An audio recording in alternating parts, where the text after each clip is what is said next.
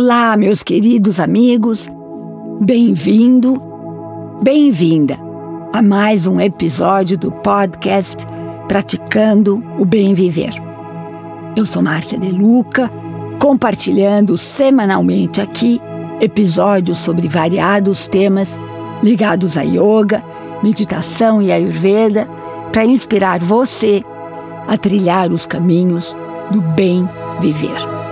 Em vários episódios anteriores, abordei um conceito védico que diz que existe no universo uma força maior que tudo rege na mais perfeita ordem, independente de entendermos essa força.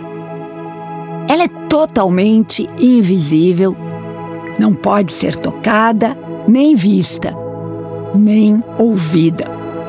Os sentidos não a alcançam, portanto, difícil de ser percebida ou entendida.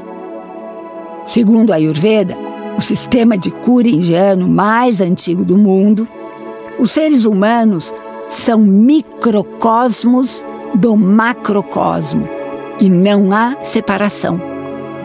Fazemos parte intrínseca do todo.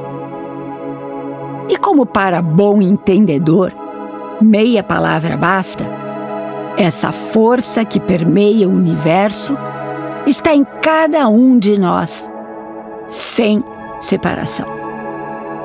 E é também essa força que nos protege, que nos conduz ao longo da vida. Essa força é a rocha sólida e firme na qual devemos edificar nossa casa. Ao confiarmos nessa força maior, nos tornamos fortes, invencíveis e imbatíveis. Nesse espaço, não há medo, não há insegurança, absolutamente nada que nos abale. Em outras palavras, essa força pode ser também chamada de fé. Ela pode receber o nome de Deus, de Shiva ou qualquer outra divindade. Não importa.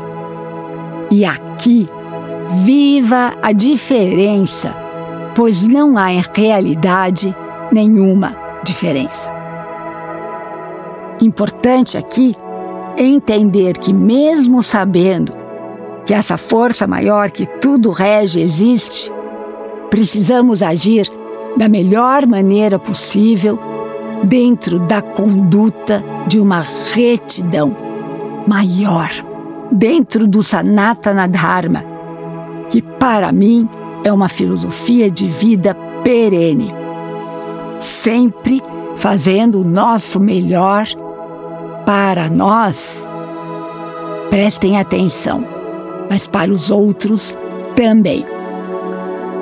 Essa fé faz parte do Bhakti Yoga da Índia, o yoga devocional que nos ajuda a termos uma leveza perante os acontecimentos da vida, na medida em que sabemos que somos protegidos por alguma divindade ou por essa força. Acreditamos porque acreditamos. E isso faz toda a diferença. Agir da melhor maneira possível dentro da conduta ética restrita se chama Karma Yoga, o yoga da ação, sempre voltada para um bem maior e um bem coletivo.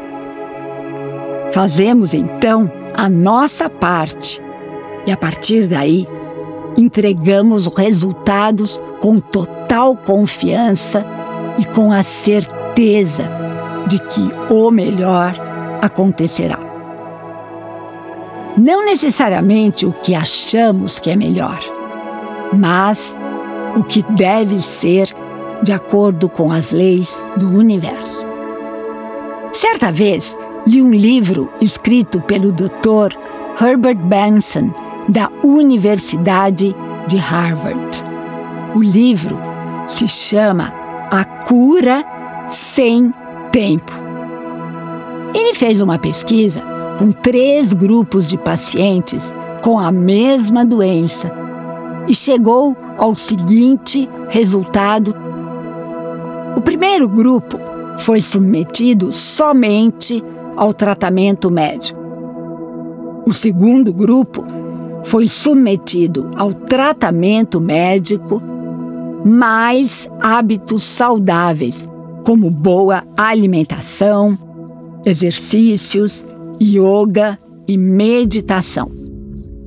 O terceiro grupo foi submetido às mesmas ações que o segundo grupo, mas eram pessoas que tinham fé absoluta de que se curariam.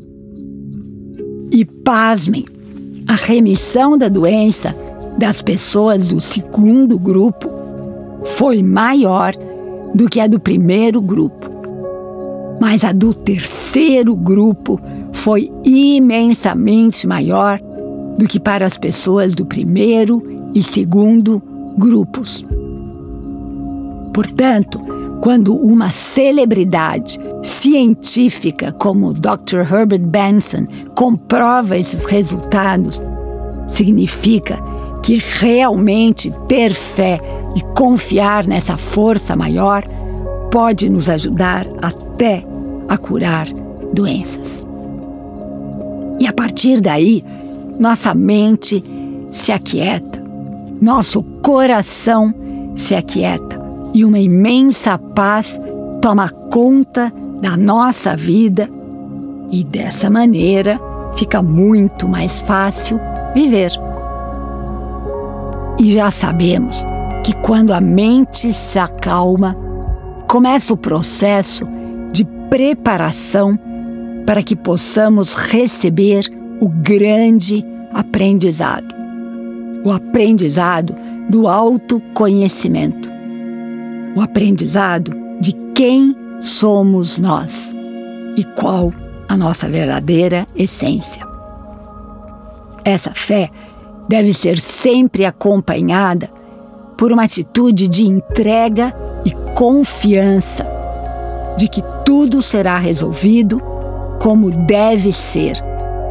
E também deve ser acompanhada de uma atitude de gratidão ainda mais absoluta por tudo que temos e recebemos da vida. Pense, reflita sobre essa grande sabedoria védica, sem julgamento, mas com curiosidade e discernimento. E seja muito mais feliz daqui para frente. E aqui me despeço com a já conhecida saudação indiana: o ser que habita em mim reverencia o ser que habita em você e todos somos um. Namaskar.